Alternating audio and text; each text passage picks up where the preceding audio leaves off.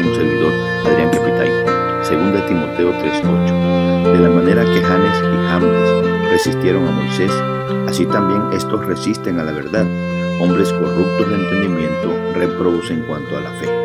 Hoy meditaremos en rebeldes, corruptos, reprobados.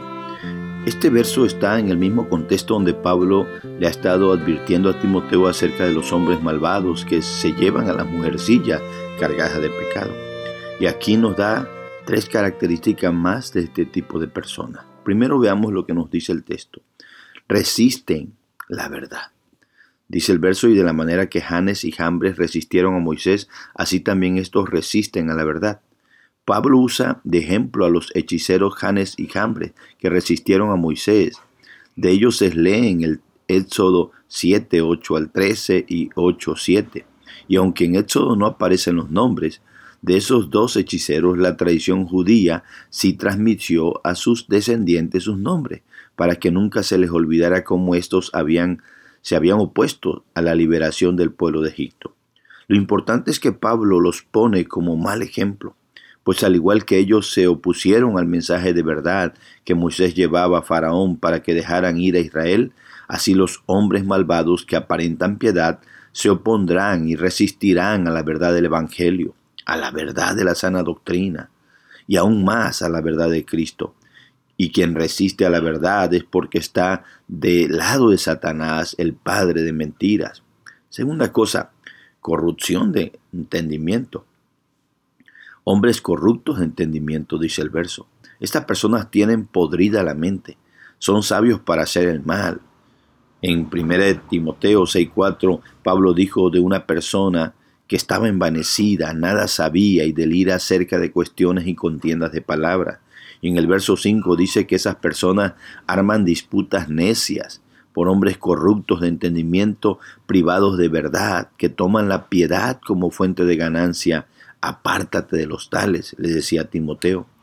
La corrupción empieza en la mente, y aunque también haga algo aparentemente bueno una persona, si lo hace por ambición al dinero, ya es corrupción. De este tipo de personas está llena nuestro mundo, pero lo triste es que muchísimos líderes de agrupaciones religiosas tienen montado su propio negocio con la fe. Son hombres corruptos de entendimiento. Tercer cosa, reprobados en cuanto a la fe. El verso termina así, reprobos en cuanto a la fe. Por resistir la verdad, por tener corrupto el entendimiento y hacer las cosas por amor al dinero, es que están reprobados en cuanto a la fe.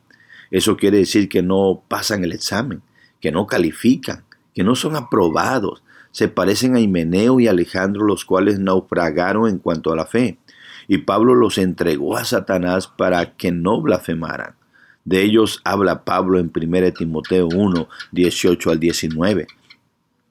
Cuarta cosa, su final, no irán adelante.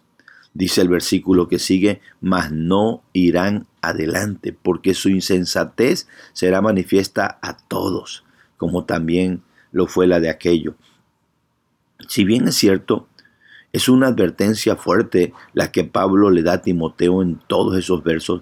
Ahora dice algo sobre esas personas, algo esperanzador, algo que demuestra que al final siempre triunfará el bien y habrá un juicio para los malvados.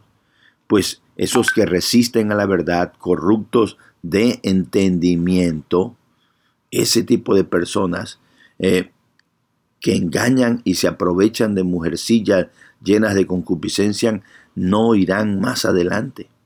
Y la razón es porque su insensatez, la palabra es fuerte, su estupidez, su necedad será manifiesta a todos, al igual que Janes y Jambres quedarán en ridículo cuando después de hacer varios milagros ya no pudieron hacer eh, con sus varas lo que hacía Moisés bajo el poder de Dios, esos dos quedaron en ridículo. Así lo dice Éxodo 8, 18 y 19 y así fueron descubiertos que eran falsos. Lo mismo pasará con estos que no irán más adelante.